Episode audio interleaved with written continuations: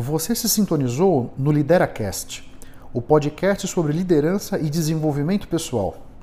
A maioria dos líderes não nasceu pronto, eles foram criados.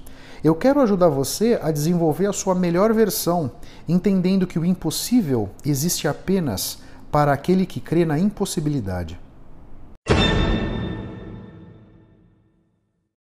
Olá, tudo bem? Meu nome é Otávio e a primeira coisa que eu quero te dizer é o seguinte: esse conteúdo vai estar disponível no canal do YouTube, em vídeo, e vai estar disponível também no podcast em áudio. Aí você escolhe qual mídia você prefere, você acha mais confortável para consumir o conteúdo. Olá, tudo bem? Hoje eu estou fazendo uma viagem a trabalho na Europa, estou na Bélgica hoje. Tomei esse tempinho para bater um papo com vocês. E hoje eu quero falar sobre comunicação. Para um líder, a capacidade de se comunicar é muito importante para que você possa defender as suas ideias, defender as suas opiniões, para que você possa conseguir melhorar a sua capacidade de influência e persuasão na sua equipe, nos clientes, fornecedores, nas partes interessadas. Então, conseguir se comunicar bem, se expressar com clareza, é uma competência fundamental que certamente vai trazer um diferencial muito legal para você e para sua carreira. Esse é o primeiro de dois vídeos que nós vamos falar sobre comunicação. Nesse aqui eu vou te trazer quatro dicas bem legais. Bem legais para que você possa implementar na sua vida e assim potencializar a sua capacidade de se comunicar. A primeira dica é o seguinte: é importante que você entenda que nós nos comunicamos o tempo todo. Por mais que a gente não esteja dizendo nada, nós estamos nos comunicando. Uma cara feia fala mais do que mil palavras. Lembra disso sempre, ok? A dica número dois é o seguinte: a nossa comunicação tem a parte verbal e a parte corporal.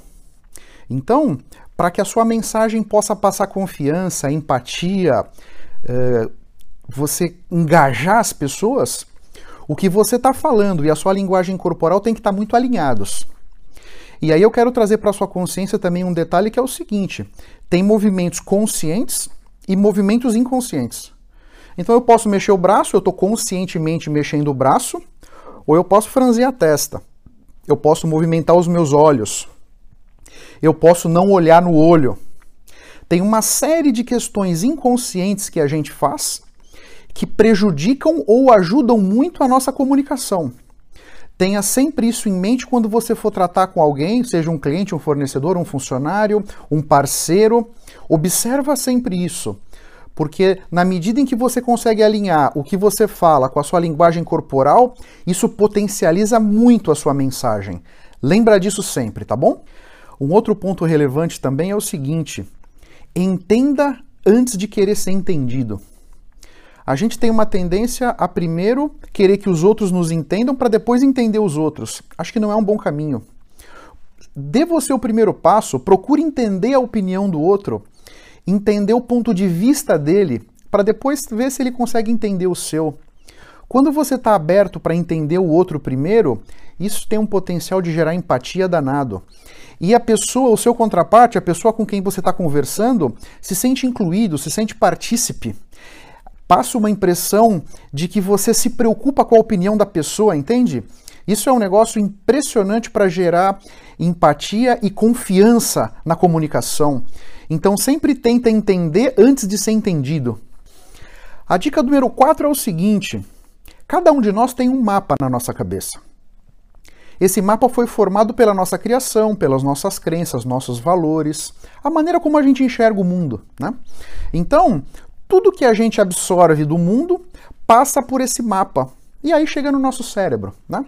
Então, quando alguém diz alguma coisa que você discorda, aquilo está certo no mapa da pessoa, mas pode estar tá errado no seu mapa. Né? Então, você talvez você já tenha escutado falar: tem a minha verdade, tem a sua verdade e a verdade verdadeira.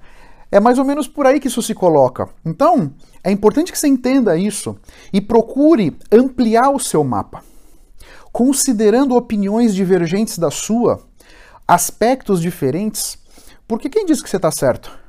Pode ser que você não esteja. Por que, que o seu mapa que é o certo?